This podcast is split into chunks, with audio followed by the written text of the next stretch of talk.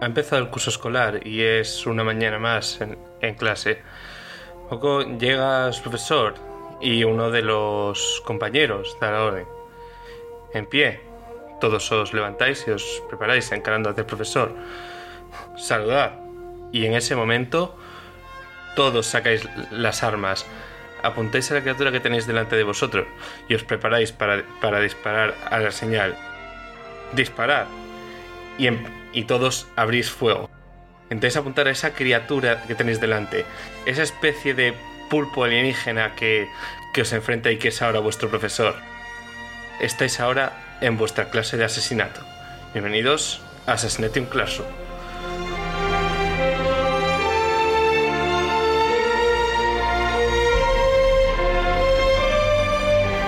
Hola a todos, hola a todas, bienvenidos a Esto no es una clase, a Cañón Cosmo, este podcast sobre videojuegos sobre anime, en este caso como ya está claro sobre esta última temática, donde vamos a hablar de Assassination Classroom o Ansatsu Kyoshitsu según su título original en japonés. Una serie sobre un grupo de estudiantes que tienen que, además de lidiar con su vida estudiante, conseguir asesinar a su extraño profesor. Pero antes de entrar en materia, no solo estos alumnos son grupo en clases, sino que aquí somos también un grupo de personas, así que presento aquí a mi compañero, Brian, buenas, ¿qué tal? Buenas, como siempre al pie del cañón, Juan. Entonces, bueno, Ansatsu Kyoshitsu. La mayor parte de veces lo diré en japonés. Lo vais a encontrar en cualquiera de los títulos, en cualquiera de las opciones que busquéis, así que lo que más os guste. Como ya adelantaba en la intro, es una serie, un manga, un anime curioso, en el cual básicamente hay un día en el cual las tres cuartas partes de la luna son completamente destruidas sin dejar rastro y la cuando se encuentra la causa de esto se encuentra una extraña criatura, una especie de pulpo amarillo con 10 tentáculos y la capacidad de haber hecho eso, que promete que dentro de 6 meses hará lo mismo con la Tierra. Y entre sus demandas se encuentra ser el profesor de la clase 1E de un instituto en concreto de Japón. Ante todo esto, básicamente acceden a cambio de que no dañe en ningún momento a ninguno de los alumnos. Y recaerá sobre los alumnos utilizar esta posición privilegiada junto a él para tratar de asesinarlo. Para ello, pues ya lo comentaremos después, les da una serie de herramientas especiales capaces de hacerle daño y tendrán que lidiar con la vida escolar habitual, dejar de ser los personas del instituto y además conseguir matarlo para que no sea el fin del mundo.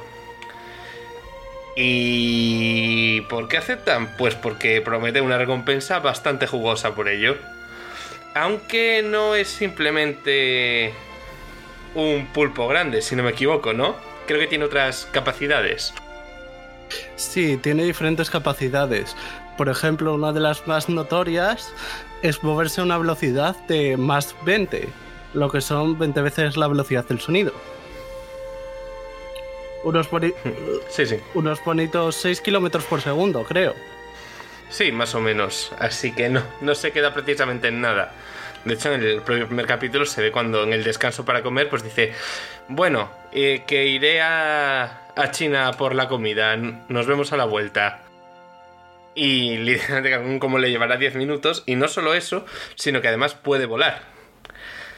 Y de hecho se muestra cómo mm, no solo es que se va a China por la comida, y mientras vuela a Match 20 va corrigiendo exámenes como si nada. Sí. Otra cosa aquí que llamaría la atención es, ¿vamos a ver una clase llena de estudiantes con armas? Sí, pero no. Porque no tienen balas convencionales, ni armas convencionales en general. Porque claramente, como cualquier buen monstruo que se aprecie, que las balas me hacen daño. No, me las puedo hasta comer. Claro, pues es por lo cual, de hecho, los departamentos de defensa han creado un organismo especial con las siglas SAUSO, S-A-A-U-S-O, Special Arms Against Unidentified Slimy Octopus. Es decir, armas especiales contra el octopus El pulpo. digamos pulpo viscoso no identificado o simplemente denominadas armas anti-sensei. Estas armas utilizan unos balines especiales que son simples balines que no le harían nada a una persona, pero uno solo de ellos a una velocidad moderada que podría tener una pistola de balines es capaz de arrancarle uno de sus tentáculos.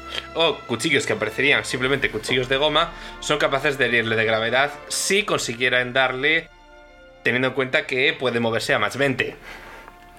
De hecho, en Megavideo precisamente cómo incluso intentaron ir con el último modelo que se ha de- desarrollado de caza detrás de él cuando volaba y no solo yo de él, sino que en pleno vuelo se dedicó a limpiarlo. O alguna vez le dispararon un misil y o lo usó para cocinar o les devolvió las piezas a quienes lo habían mandado. Como una vez que se va de viaje en el y es como, joder, mirad qué souvenir me han regalado. Y llega ahí con el misil debajo de uno de sus tentáculos. Otra capacidad que tiene es precisamente, como todo anime, una capacidad regenerativa inusual. Es decir, no pu- puedes basarte en ir dañándolo poco a poco, sino que eh, hay que matarlo rápido, muy rápido. Y todo juntado con que, a ver, que son estudiantes de instituto, Magier como mucho, y precisamente cuando se lo presenta, está bien el ejemplo de cómo está uno de los soldados más entrenados, que todo el mundo está de acuerdo con que este Karasuma es un monstruo, eh, es imposible estar tan físicamente, y mientras tanto dice, vale, solo hay un problema, y se pone a intentar apuñalarle delante de todos, y dice, en plan, como veis, soy totalmente incapaz de golpearle, y no solo eso, sino que me he dejado las cejas perfectas en el proceso.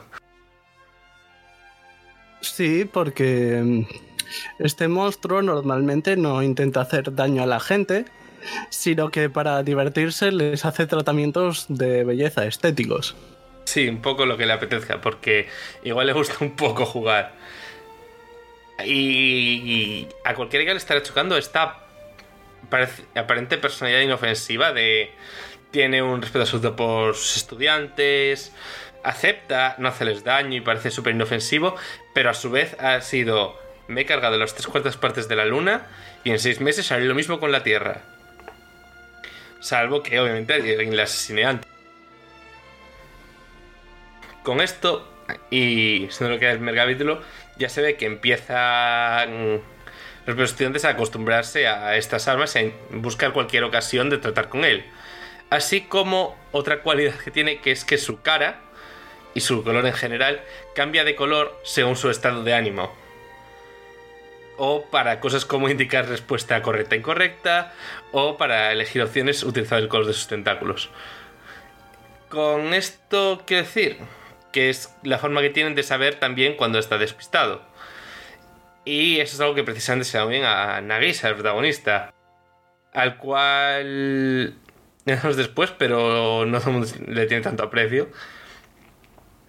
Y seguimos por medio cosas como que si intentan asesinarle en medio de clase, precisamente no solo para nada, sino que está dispuesto a castigar. Eh, está muy bien esto de que me vayáis a asesinar, pero que esto no vaya en contra de vuestros estudios. Se, se preocupa mucho por sus asesinos personales. Sí, porque inicialmente todo el mundo podría pensar, bueno, tenemos que matar a un monstruo en seis meses o, o todo se acabó, fin del mundo, literalmente. Sí. Ento- y encima si lo hacemos nos dan una recompensa que nos da para vivir toda la vida y no mal, que digamos. Entonces, ¿qué hago yo aquí estudiando? Mejor gasto mi tiempo en intentar matar a ese bicho que en estudiar. Esa es la conclusión a la que llegan inicialmente algunos. Cabe decir. Sí. Pero él les hará cambiar de idea por diversos motivos.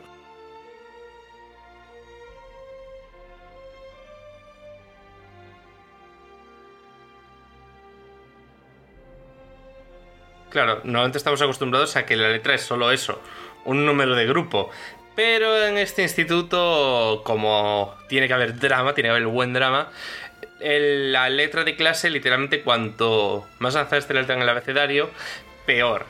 Es decir, la clase A tiene a lo mejor de lo mejor, a los que en un futuro serán la élite de la élite, y en la clase E a todo lo que consideran que el que llega ahí ya es que ya es morralla, que no va a conseguir nada en la vida, y literalmente los se podía ver ya en el primer capítulo, en flashback de Nagisa, como en el momento en el cual te ponen la clase tus compañeros ya es como no, no quiero que nadie sepa, me compare con él, no, sé, no quiero tener nada que ver, no vaya a ser que crean que estoy en ese nivel, mejor voy a borrar su número de teléfono y si me lo cruzo, yo no lo conozco. Sí. O llega a ser el típico matón de que, se, que abusa de un empollón en este instituto eh, para que le haga las cosas y así progresar, haciéndose ahí el fuerte. Y en este instituto, ¿qué pasa cuando alguien intenta hacer eso? El empollón se guía en su cara y el resto de la clase se guía también. Porque como no se ponga las pilas, va a caber en la clase E. Y entonces Se acabó. se acabó. Claro, precisamente también le llaman eh, la clase final, la clase de class of the end. Y el problema también es cuando igual alguien puede llegar ahí por un motivo o por otro, no necesariamente por ser mal estudiante o tener un mal comportamiento. Pero ya vemos que en general, por algún motivo, esta criatura prácticamente invencible ha elegido que da hasta final de curso para destruir el mundo y prometiendo no dañar a estos estudiantes. Es decir, hay 30 personas que van a estar junto a él todos los días que pueden buscar una oportunidad para asesinarle. La cosa es que no dejará que descuiden sus estudios. ¿Qué significa esto? Que tendrán que buscar la forma de ganárselo para ganar una ocasión de asesinarlo de verdad. Ahí viene cuando en el propio primer capítulo se les ocurre una idea genial pero nefasta a uno de sus compañeros que es básicamente hacer un ataque suicida. Es decir, entre que eligen a Nagisa y le dan lo que vendría a ser una granada con estos balines y le dejen para que sea el que se acerque al profesor en su momento de estar más despistado. ¿Cómo sabe? Pues porque Nagisa es el más observador y es el que se ha dado cuenta de que cuando su cara está de color rosa es cuando está descansado y menos atento. A nivel de incluso le hacen una pregunta y tarda más en contestar. Entonces, en ese caso tenían que. Creo que tenían que escribir un. Sí, en el primer capítulo tenían que escribir un haiku.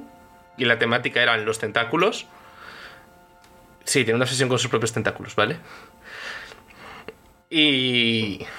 Y precisamente se va a acercar, lleva el papel, un cuchillo debajo del papel. Y como yendo, sí, ya lo tengo, se va acercando, se va acercando, se va acercando. Le, obviamente le pilla el cuchillo en plan, tendréis que ser más imaginativos que esto para asesinarme. Y claro, la, entonces ya es cuando se lanza por él con la granada al cuello. En plan, esta no te la esperabas. En ese momento explota y la mayor parte de compañeros ni siquiera lo sabían.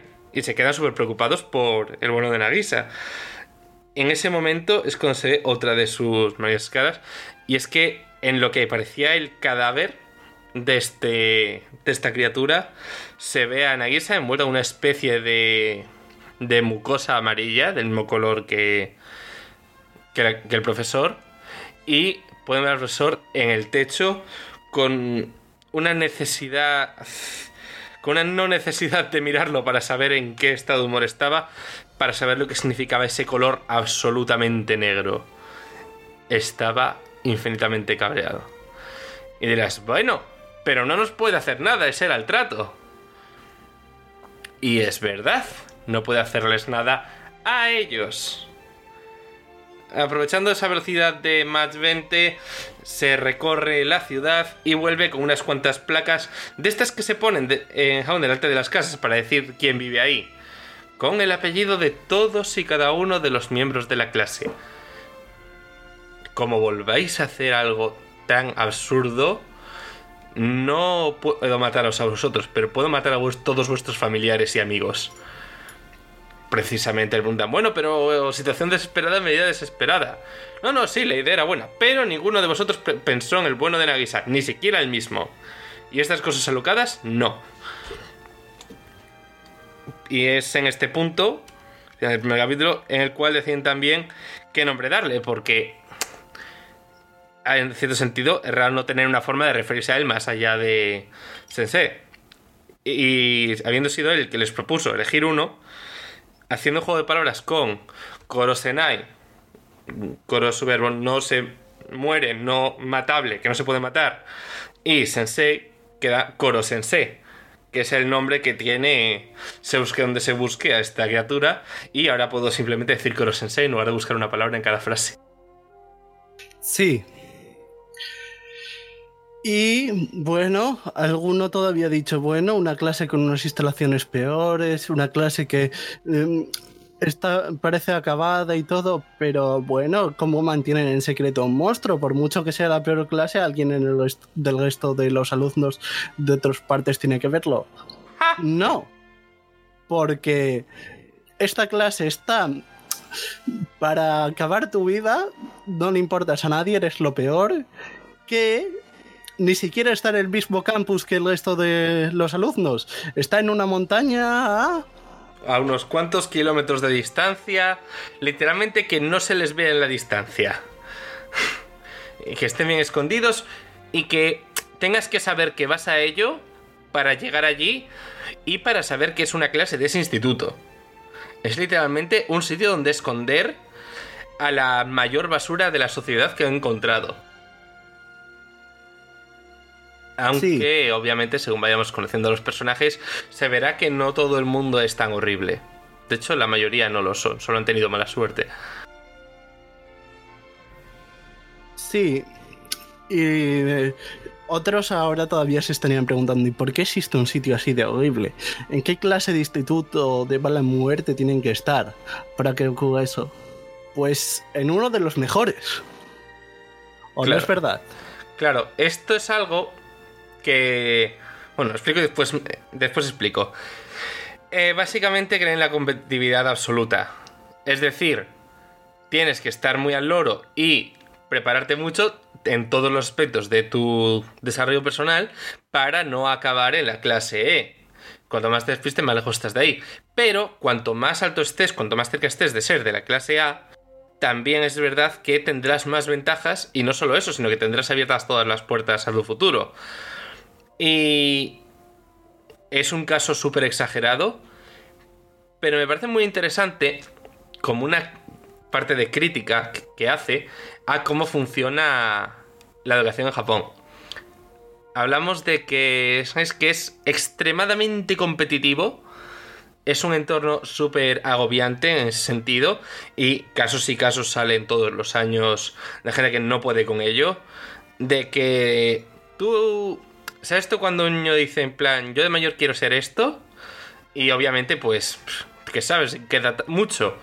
Pues todo lo contrario, ya al principio tenéis que saberlo para ir haciendo no sé cuántas clases particulares ya en el colegio, después tiene que ir a un instituto que dé la cosa, hacer el bachiller en el sitio correcto, para que te abra puertas a esa universidad que te va a llevar a esa empresa concreta. Y es un entorno extremadamente competitivo unos contra otros donde literalmente es clave que unos acaben pisando sobre otros. Y es más importante casi ser mejor y tener ese agobio, que es por esto que muchas series de escolares se centran en los últimos años, justo antes de los exámenes, porque es el único momento antes de que esté todo decidido. Y por eso cuando en muchos animes ocurre esto de aún no has mandado la carta diciendo qué vas a hacer después, a los personajes que están en bachiller. Claro, es como súper raro, porque es esta sociedad en la cual todo lo que vas a hacer más adelante ya lo tienes decidido y estás ahí literalmente para pelearte con los demás por ello. Hasta el punto de que vemos también en como en este último año, últimos años, hay veces que ni siquiera pueden, tienen permitido participar en clubs. Como siempre, siempre hay de todo casos y casos, pero es verdad que el, el sistema de japonés en general con los años, este sistema tiene un problema que es, es tan motivo que literalmente la gente no acaba con, con ello, porque después así acaba cada uno hasta las narices de todo. Y precisamente es interesante el hecho de que, muestre un instituto tan absurdamente competitivo que deje en este en esta estación de están todos tan obsesionados con tener esa plaza en el futuro que ninguno va a hacer que no va a hacer caso a razones, van a estar dispuestos a pisotearse unos a otros y los que están en peor situación literalmente son nada, porque van a ser los que después van a ser enteramente rechazados. Resulta, no sé, interesante. La serie mm, define esta doctrina educativa con hasta con números, en el cual para que un 95% triunfe, se aplasta a un 5% de sus alumnos, ese 5% que presenta la clase E, de la cual realmente para decir que hay justicia dejan una forma de salir, pero una forma prácticamente imposible y en condiciones, en condiciones normales ya costosa, pero luego en las condiciones de la clase E es mm, impensable, que es siendo un año uno de los 50 mejores alumnos de todo el centro. Claro, y esto no significa atiende mucho y estudia mucho y podrás salir de la clase E. El tema es que la clase E tiene las peores instalaciones, tiene los peores profesores que son literalmente los que les ha tocado, si es que tienen algo de bueno, no tienen acceso a lo que es a la biblioteca y demás. Todos los recursos empleados para que un alumno pueda prepararse para lo que viene, tanto exámenes como tal, están en la clase solo tiene acceso a los restos prácticamente a lo que se tira. ¿Qué quiere decir esto? Que no estás en las mismas condiciones que el que lo está estudiando aunque sea en la clase D. Y tienes que estar con unos números equivalentes a la clase A que tiene prácticamente acceso a profesores privados para cada uno. Sí, porque ya de por sí, independientemente de el, año en concreto en el que sucede el anime, en el cual su profesor es Koro Sensei, otros hmm. años claramente no les iban a dar los mismos profesores que al resto del campus. No, no, no. No se merecen algo tan bueno. Claro.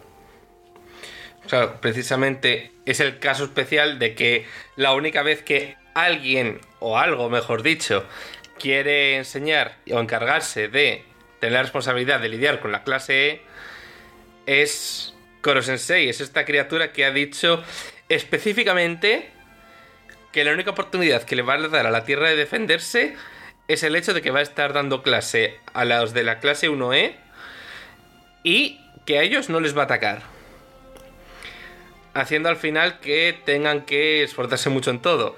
Aparte de que eso me hace como profesor, a nivel de utilizar cosas como lo de ir a más 20 para que efectos prácticos haya varios con los senseis y explicar todo de forma específica para cada persona. Fijarse mucho en las fuerzas y debilidades de cada uno. Estas cosas que siempre que se discute el sistema educativo se dice que se deberían incentivar, el buscar qué es lo que hace bien cada uno y ayudar a cada uno a, cómo lidiar con ello.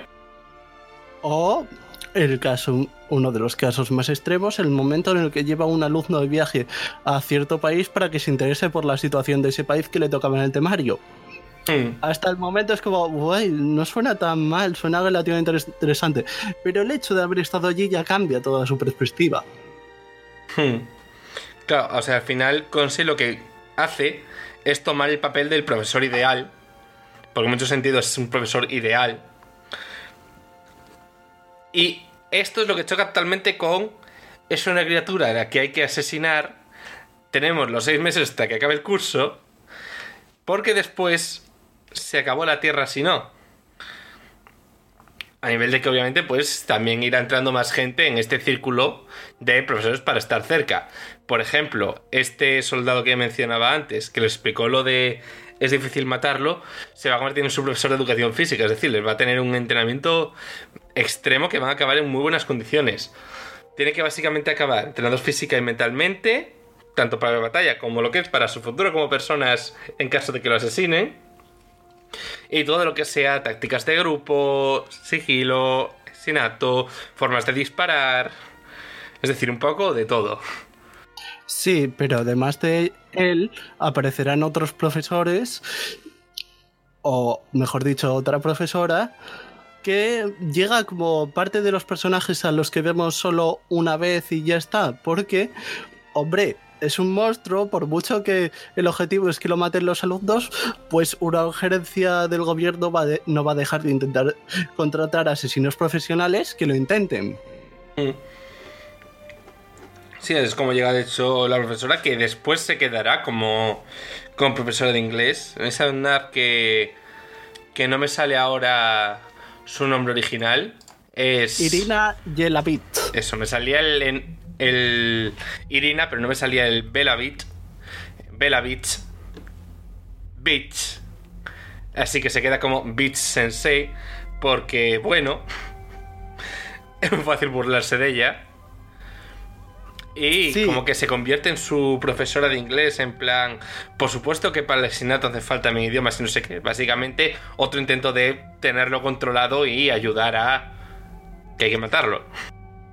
Sí, porque ella llega, como todo el mundo, a intentar asesinar a Koro Sensei y es una gran asesina, pero por sus dotes de seducción y, y demás. Hmm. El plan original era seducir a Koro Sensei y matarlo, lo cual, como cabe a esperar, no sale bien. Oye, todo Pero- entretenía. Luego se queda como profesora de inglés porque claro, es una asesina internacional que ha viajado por todo el mundo y para seducir a alguien tienes que saber dar conversación, como mínimo. Hmm. Vamos, una cosa como cualquier otra para tener a alguien más y otros ratos en el cerca. El... Estos serán básicamente los que se queden como profesores, aunque habrá entradas y salidas en el aula. Pero bueno, ya otras cosas, lo que me hace muy interesante también es que al estar limitado todo a las 30 personas de la clase, significa que de- desde el capítulo 1 tenemos prácticamente a todo el plantel de personajes que tendrán que cooperar para lidiar con Koro Sensei de diversas maneras. Es decir, habrá partes de la serie en la cual tenga una estructura equivalente a un monstruo de la semana, solo que intento de asesinato de la semana. Y otros eventos más elaborados, o pues ahora la temporada de exámenes y pasan cosas, y cosas así. La estructura es muy buena para ver. Pero desde el principio tenemos ya a todos los personajes, como todo, además como todos los de la clase son importantes, todos tienen algún guiñito de en qué pueden aportar ellos y todos tienen algo que les hace distinto de los demás. En general no hay casi personajes de fondo. Y esto ayuda a que, pues a lo mejor tenemos al principio episodios centrados en cada uno de los personajes, después llega el punto de decir, ah, vale, estos hacen esto porque esto, esto es lo otro por aquello, y forma un plantel bastante interesante para ser, sin mirar los números tan grande, aunque realmente al final no es para tanto, como es toda una clase. Sí, porque como decías, aunque el eje central de la- toda la serie es Koro Sensei, luego al nivel de capítulos vemos como cada capítulo al principio sobre todo intenta ir desarrollando un personaje, contándonos su historia personal, Hmm. Claro, quién es- es, por- a veces por qué acabó en la clase E. Claro, todo esto es importante para que después, cuando lleguen ya las partes más avanzadas, donde tengan que pasar ya cosas en serio, podamos entender por qué cada personaje hace lo que hace y la forma en la que lo hace. A nivel de que, si no me equivoco, solo hay dos o tres añadidos a toda la, a la clase a lo largo de toda la serie. Eh, sí, realmente solo hay dos o tres personajes que se unen más tarde. Aunque es cierto que hay algún personaje que ya estaba en la clase, pero nunca iba a clase al principio de la serie. Y tarda un poquito en aparecer. Pero personajes que realmente lleguen como nuevos alumnos, claramente nuevos alumnos completamente normales, no iban a ser en esta clase. en, en esta situación y año en el cual ya tienen a Koro Sensei ahí. Obviamente el que entra ahí entra por un motivo. Pero eso, sí. Y cada uno tiene al principio sus peculiaridades y sus cosas que se les dan mal, como una chica a la que se le daban muy bien las ciencias, la química y demás, pero no tenía ninguna dote lingüística, hasta el punto de que para intentar matar a Korsonsei hace un veneno y va tranquilamente y le pide que se lo beba por favor. Que es como, a ver, pa, haberlo intentado un poco, ¿no? A lo cual Koro Sensei básicamente le dice que estaba muy rico y le da una receta para hacer un veneno. Se- mm, ¿Para qué? Para que luego al final claramente eso no fuera un veneno. Hmm. Y así darle una lección de necesitas tener alguna dote para hacer que la gente en quien se tome esto no lo note y eso. No puedes valerte solo de tus conocimientos. Claro, porque al final de qué te sirve hacer un muy buen veneno, pero para envenenar a alguien necesitas que lo ingiera. En general, habrá casos y casos y casos. Desde el principio son unos cuantos. Pero también ha ido mucho a coger ritmo con los personajes para cuando se venga todo lo que se viene después, que no es poco. Y. Así en otros temas, una cosa que me gusta mucho, además, que hace. Asensatsu, que es el hecho de que en el capítulo 1, con el mero concepto de la serie, te ha dicho quiénes son los personajes importantes. Es decir, hemos visto a Nagisa, hemos visto a Koro Sensei y hemos visto un poco por encima a los personajes importantes que ya se irán desarrollando en el resto porque son muchos. Tenemos un objetivo, matar a Koro Sensei a toda costa. Tenemos unas condiciones, todo lo que tiene que ver con los estudios, con las clases, el hecho de que a ellos no les puede pegar pero a otros sí. Y tenemos un tiempo límite de esos seis meses, es decir, pase lo, pasara lo que pasara durante el desarrollo de la serie, que quizás no se nota tan importante ahora que ya está más que terminada, desde hace ya unos cuantos años, pero sí que suponía que la serie nunca iba a poder extenderse para siempre. Desde un principio había un objetivo y había un tiempo límite. ¿Qué significa esto? Que siempre que pase algo, tiene que ser un avance. Y a su vez la propia obra está limitada a obligarse a seguir avanzando. Que que muchas cosas van a aprovecharse mucho, mucho, mucho, mucho. Entonces realmente me parece que tiene un muy buen primer capítulo, porque ya te setea todo esto, y el cómo hace de el concepto de plot armor literalmente toda la trama. Porque su. La plot armor, esto que decimos antes de. eh, la trama impide que este personaje pueda morir. O cosas así. Es al contrario. La trama va de romper precisamente esa barrera. Pues porque hay un tiempo límite. O hay un final malo en el cual todos mueren porque no lo consiguen matar a tiempo. O se encuentra una forma con lo que hay de acabar con ello. Y es uno de los mejores casos para llevar esta dinámica. Darle un poco la vuelta, que no sea tanto un impedimento, sino la base propia. Sí, independientemente de cómo acabe, sabes que tiene que acabar. Y sabes cuándo tiene que acabar. Claro, significa que si un capítulo pasan tres días, son tres días menos en una cuenta atrás. Hablamos de que si hay un capítulo que se ve que es que ya es invierno, significa que ya hemos llegado al invierno, que ya han pasado unos cuantos meses. Esto es esa dinámica de se viene, se viene, no puede indicarse para siempre. No se puede esperar, igual que porque tienen eso, formación militar como educación física. Pues ¿qué pasa? Que no se puede esperar a que sean adultos y tener un, flujo de entrenamiento normal. En seis meses tiene que haber acabado con una criatura a la cual nadie es capaz de apenas golpear, si es que llega. Es... Pone esta situación límite que incluso en los momentos desenfadados siempre está un... Pero esta criatura va a destruir la Tierra, ¿sabes? Y ya ha destruido casi toda la luna, tranquilamente. Ya ha demostrado que puede hacerlo. Básicamente lo que ha hecho. Ha demostrado que puede hacerlo y ha dicho que lo hará. Así que al final también es verdad que estas expectativas, esta necesidad y este tiempo límite va a, hacer, va a obligar también a que todos los alumnos tengan que mejorar y superarse a sí mismos en todos los sentidos. Lo cual igual tiene que ver con por qué generar esta situación. ¿Quién sabe qué habrá más allá? Porque ya es un quién sabe. Son cosas ya demasiado spoiler, digamos. Sí, pero sí que podemos hablar de algunos de los alumnos que vienen nuevos. Porque es porque todo el mundo se preguntará, bueno, eh, pasamos el punto de que la gente lo intente matar y no se le ocurra formas de hacerlo. A el punto de, vale, como vemos que esto es muy difícil, hay que colaborar, hay que hacer planes y hay que intentarlo todos juntos. Y entonces en esa dinámica entra un nuevo personaje. Que claramente era completamente normal. Una chica de instituto normal y corriente, ¿verdad, Juan? Sí, eh, en el episodio vemos la cámara, vemos cómo saluda. Y es cuando la cámara se aleja.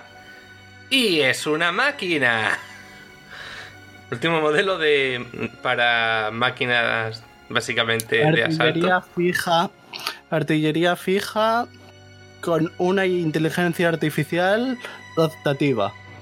Hmm, Que aprende. sí, La- No me sé ahora mismo las siglas, la verdad, yo tampoco. no importa. Básicamente sí, es, un ordenador con muchas armas y una inteligencia. La cual pues es- mm, tampoco podrá así como así. Y no solo llega a eso, sino que en su interés por aprender más, acepta que Koro Sensei la reprograme para que de verdad pueda funcionar como si fuese una persona.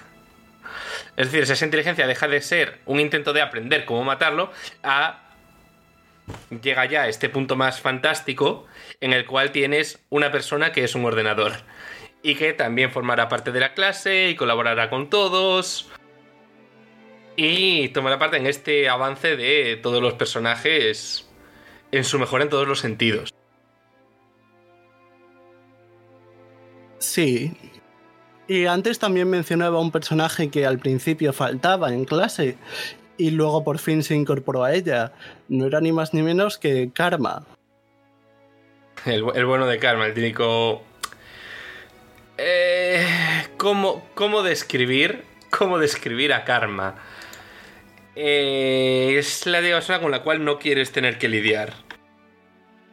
Sí, porque mm, Karma es bastante listo y lo que y todo, pero su personalidad no es tan amigable como gustaría a todo el mundo. Básicamente ¿no? es...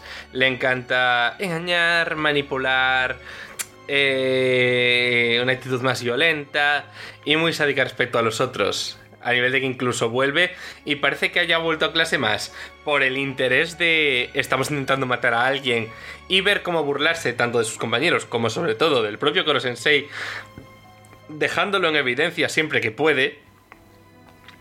Y como que más bien es eso, es más divertido. Y como es divertido, pues decide volver a clase. Así. Sí, porque debido a sucesos que acontecieron antes, tiene un odio profundo hacia los profesores como tal. Y entonces dice, anda, que hay uno al que sí que puedo intentar matar. Eso sí suena bien. Hmm. Vamos a hacer. Hasta el punto de mm, que no le importaba llegar a matarlo, tanto físicamente o como a nivel de profesor. Hmm. Con un plan muy bonito, ¿verdad? Hay Una cosa es que a pesar de esta actitud provocativa y de ir siempre así, es curioso como al final hasta él llega a demostrar algo de aprecio que es por los compañeros. Como simplemente le encanta tocar las narices, simplemente le encanta tocar las narices. No, bueno, es... Vamos, en cuanto llegue será el que se robe buena parte del protagonismo porque es un personaje más particular que el resto que, era- que entraba más dentro de lo de estudiante promedio, sino alguien que ya viene específicamente interesado por lo de ¿puedo matar a un profesor? Entonces, bueno, hasta ahí lo que es la parte de de personajes porque hay más personajes, hay alguno más, tanto de la clase como de fuera de la clase que irán saliendo, pero igual ya hay que meterse un poco más entre los spoilers, no sé si tú- tú tienes a alguien más que quieras sacar a la palestra. No, así está bastante bien. Hmm. Como mucho, comentar que hay un par de estudiantes en los que al final destacan en el campo de disparar, hasta el punto de ser los francotiradores. Sí, al final realmente en todos los ámbitos un poco de todo se acabará especializando cada uno. Hoy en día si Y- empezamos a decir en qué especial cada uno, pues como que ya pierde un poco esas historias al principio, que precisamente los definen. Pero queda hasta aquí. Sí. Y luego está el tema de Nagisa, el cual no mencionamos, pero ¿por qué es un personaje muy importante? Porque es el que se encarga de apuntar todas esas cosas que pueden llegar a ser debilidades o son debilidades de Koro Sensei Hmm. en su libreta. Nagisa vendría a ser un poco el asesino perfecto que no sabe que lo es. Sabe perfectamente cómo ocultar sus intenciones. Ya en el primer capítulo, cuando se acerca, se acercaba de forma que era imposible saber que tramaba algo. Más siquiera un plan tan descabellado. Y que precisamente se fija en todo momento en todos los detalles, buscando cuando baja la guardia, cuando no, qué significa cada gesto. Y precisamente será esa faceta de Nagisa la que le haga guiar como protagonista en un. en un entorno en el cual todo parece más interesante que él. Entonces, pues. Esto sería. Lo principal. Tenemos ahí es una idea de trama, tenemos unos personajes interesantes en este contexto. Así que yo no tengo apuntado nada más. No sé si quieres sacar algo más sobre. Sobre Assassination Classroom o Ansatsu Kyoshitsu. Bueno, decir, decir que no se me olvide, que además es tío curioso. Es.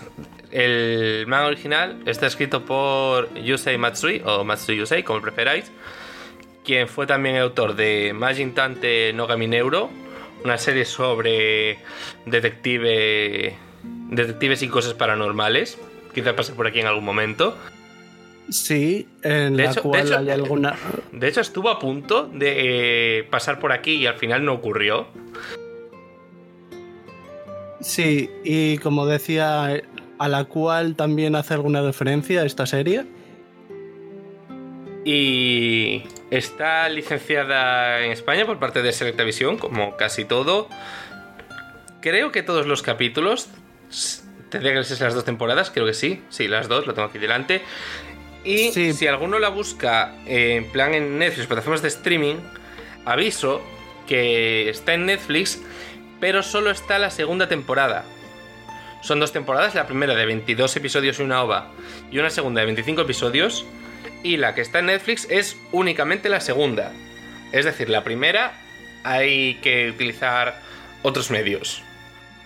Curioso cuanto menos, pero bueno, es importante darse cuenta porque, oye, igual empiezas una serie por la segunda temporada, la acabas y luego y ves como las cosas no te cuadraban. Y digo, ah, que había otra. No, además, no tiene sentido. O sea, no es como hay veces que más o menos puede tener sentido. No, no lo tiene. Entonces, bueno, esto ha sido Ansatsu Kyoshitsu, Assassination Classroom. Obviamente, súper recomendada a todo el que no lo haya visto. En este caso, más popular que lo que teníamos últimamente.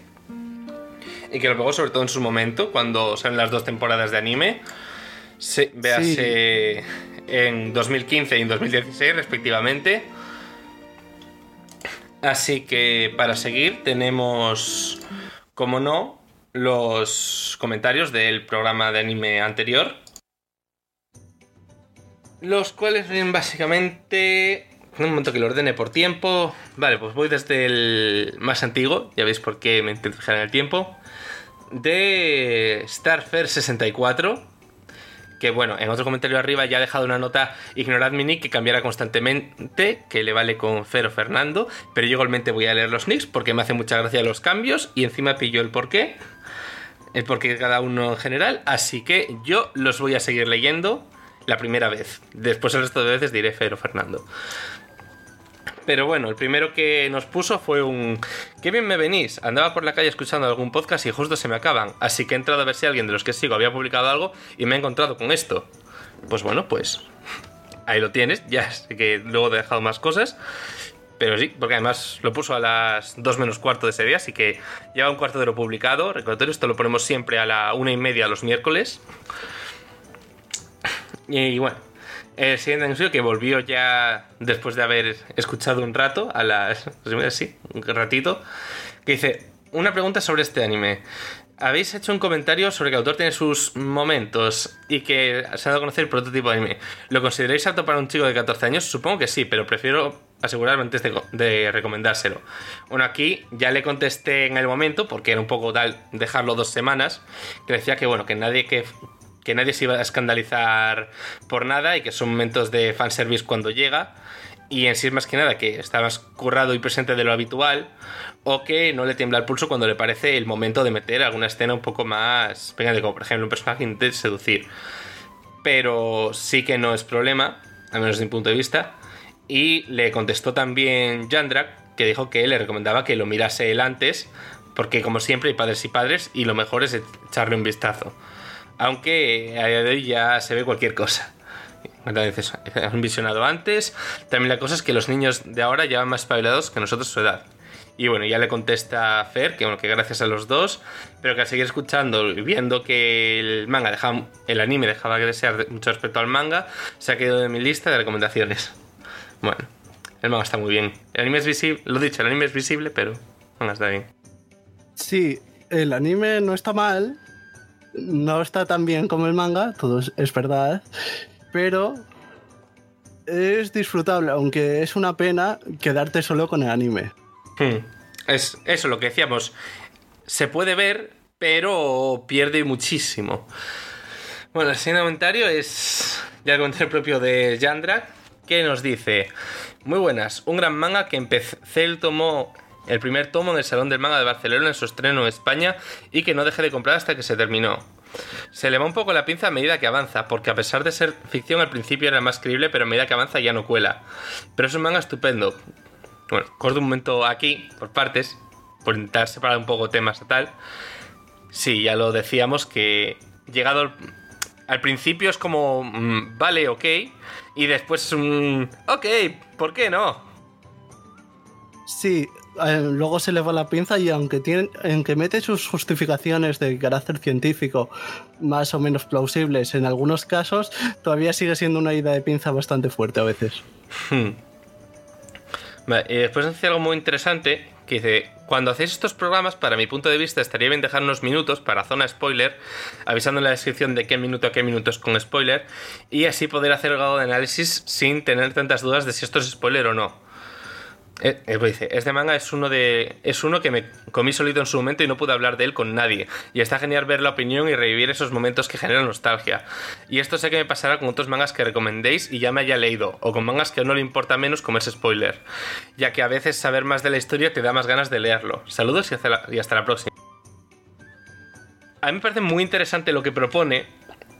bueno, aquí ya anda, de dedicar un tiempo a, a ya hablar sin entrar tampoco en plan final, obviamente, pero ya hablar de anécdotas y historias y cosas un poco más spoiler, porque a mí muchas veces no me lo romperían tampoco, pero el problema es el cómo.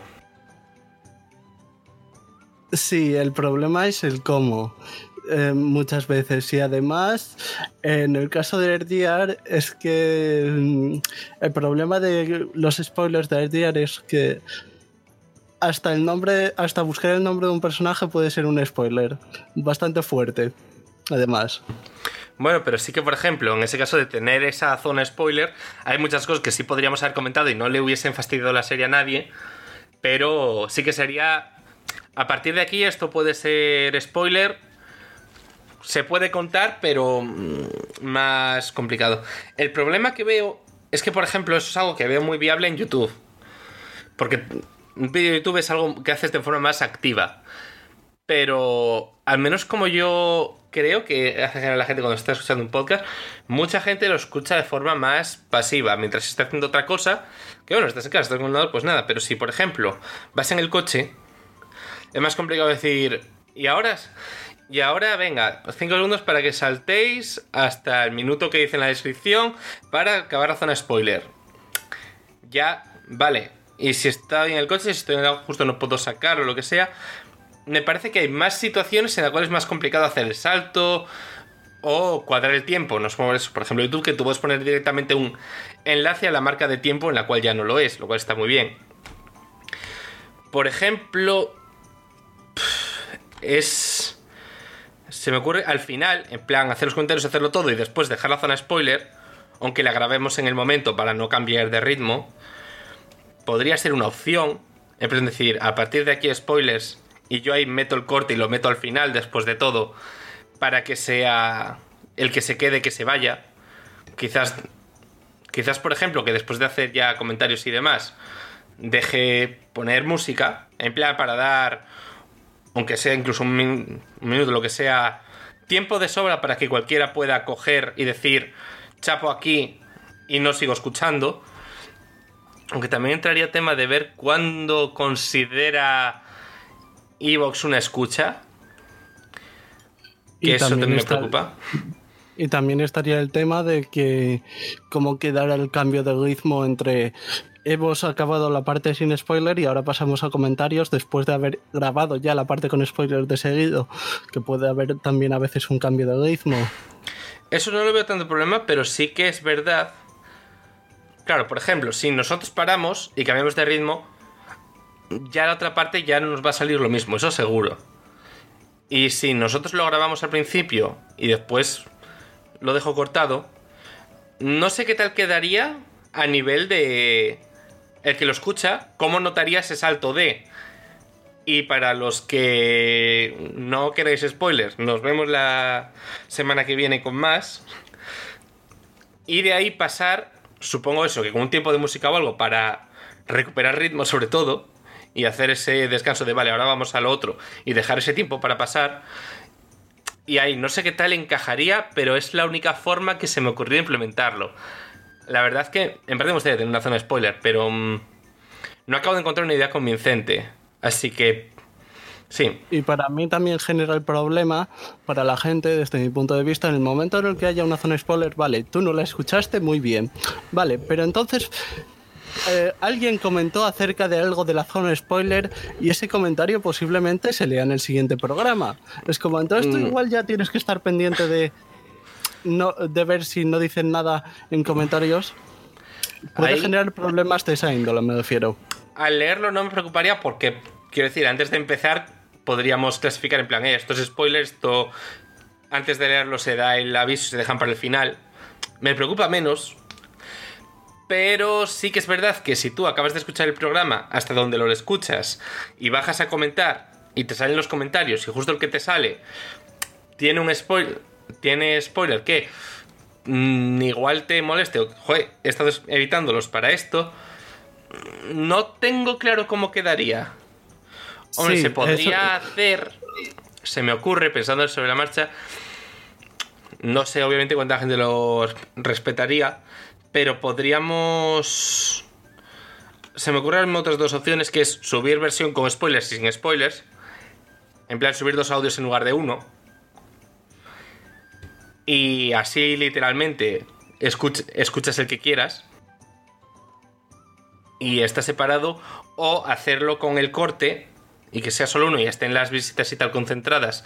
Que posicionamiento viene como bastante bien. No voy a negar que lo he pensado. Ahora, lo estoy pensando sobre la marcha, ¿eh? Lo siento si no queda muy estructurado. Y. O dejar eso, el audio normal, con el corte eh, y spoilers después. Y dejar en plan una publicación en comunidad de los comentarios que sean spoiler aquí. Aunque también creo que posiblemente habría gente que no se diese cuenta de que estaba eso ahí.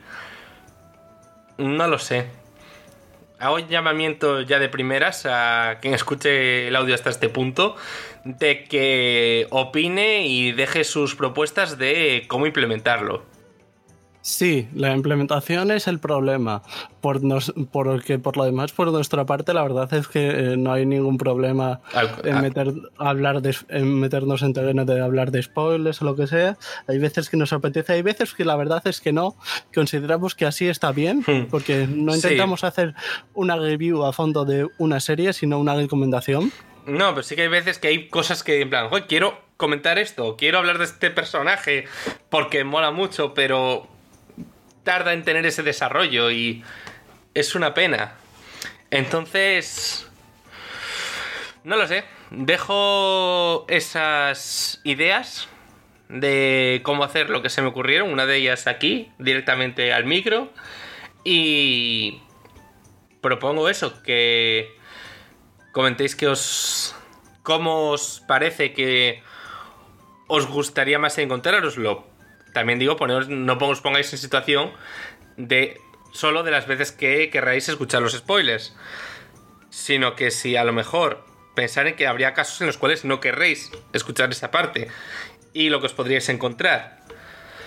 Pero sí que es, es algo con lo que le habíamos dado vueltas. Y estos días sí que lo estuvimos pensando, pero eh, a a todas las opciones le encuentro pegas. Pero bueno. Pasamos al último comentario en el que vuelve Fer y es en el que nos, dicen, nos pone lo de nota, ignorad mi nick, que cambiará constantemente y nombradme como Fer o Fernando. Bueno, en fin, ya la he ignorado una vez y lo haré otra vez. Al escuchar la lectura de los comentarios del capítulo anterior, he de apoyar la propuesta del amigo Miguel Ángel Medina de Berserk. Este anime pertenece a una de mis categorías favoritas del género, que no sé si existe porque me la inventó mi hermano y ni él ni yo somos unos grandes entendidos en la materia. Esta categoría la titulamos Para chulos yo y mi poderosa espada. Berserk es sin duda uno de los máximos exponentes de esta subcategoría imaginada del mundo del anime. Podríamos incluir en ella también como Bleach, Akame ga Kill, One Piece por Zoro y Mihawk. Y seguramente vosotros podréis aportar alguna más que tenga protagonistas así, a ver si me descubrís alguna. Esto también explica por qué entre mis videojuegos favoritos figuran Devil May Cry, Final Fantasy VII y similares. Un saludo y divertido programa. Me encanta, me encanta la categoría Pacholo y mi poderosa espada. Sí, a la cual yo añadiría ahora directamente un anime de ahora mismo, bastante famoso, del cual ya hablé un poco, Black Clover. Hmm. Black Clover sería un ejemplo tal cual. Y cierto es que hago desde aquí el llamamiento de que faltan animes de espadachines. Hacen mucha falta muchos más. Como digo, en Bleach es anime de espadachines por excelencia. Pero es de los pocos. O sea, debería haber muchísimos más. Eh, tengo que añadir mente, si ya dejas espadas, pues en general con un protagonista badas en general sí que vas a encontrar mucho más. No sé, sé. ahora mismo, ¿sobre qué? Se me ha venido todo Helsing con el maravilloso Alucard. O la Nota, espada Helsing de... algún día. Pero. O la espada, la espada de inmortal, que Hmm. lleva espada en el nombre, aunque realmente hay muchas armas. Hmm. Se me ocurre. Después ya te vas a un Bueno, tienes la, la parodia de Woman's Man, porque es una parodia, pero no. porque no da más de sí. Eh, tienes. Esto me pasa por no apuntarme las cosas, ¿sabes? Y luego, ya que En- menciona entre sus eh, un videojuegos momento, un favoritos momento, un momento, un momento. Hmm. Es cierto que tiene un anime, aunque no se comenta mucho, principalmente. Eh, No, a pesar de que ahora sea canon. Sí. Eh, iba a decir, iba a decir, iba a decir. Alguien más iba a mencionar. Eh, llegados de espadachines, pues obviamente Kenshin. Rurouni Kenshin es el, otro anime de espadachines por excelencia. También tienes cosas como Samurai Champloo. Y hay uno en el cual habla de espadas poderosas precisamente durante toda la serie. Ese es el punto central de su trama, que son episodios de una hora y son como 13, si no me falla la memoria. Hablo de Katanagatari, si lo he dicho bien. Hmm, sí, Katana Gatari. Katana Monogatari. Y pues en general, vamos, si buscas badas, anime, protagonistas, te van a salir mil cosas. Tienes... No sé, hay mucho, pero claro, se me ha ido bastante. Bueno, prácticamente cualquier yo-yo prácticamente cualquier yo-yo podría entrar también. Entendería que ya estamos pasando de espadas. Y en general, bueno, hay bastantes cosillas por ahí. No se me vienen ahora más. Sé que había algo más que había pensado, pero esto pasa cuando no te apuntas las cosas. Sí. Así que bueno, hasta aquí el programa de esta semana. Esperemos que haya sido al menos entretenido para ese rato. Que os interese si no la habéis visto Ascending Classroom, yo creo que esta entrará más en el grupo de los que la gente ha visto. También porque se hizo súper famoso en su momento. Sí. Si habéis visto, podéis iros a, a ver o leer Nogami Neuro, que también está muy bien, y esa seguramente la conozcan menos. En la cual yo también recomiendo el manga sobre anime, aunque el anime es disfrutable. Yo recomiendo ambas por igual. Me parecen propuestas similares. A pesar de que la parte final en la cual cambia más no esté en el anime, pero son propuestas muy similares. Y bueno, antes de despedirse, solo un último comentario, que es, si por algún motivo os estáis preguntando, ¿por qué no han leído mi comentario? Yo lo dejé ahí. Eso es porque este programa se ha grabado un poquito antes que de lo normal, así que igual no entró a tiempo. Sí, ya lo avisamos la semana pasada en el de videojuegos, que literalmente en el momento de publicación de ese programa ya no habría más.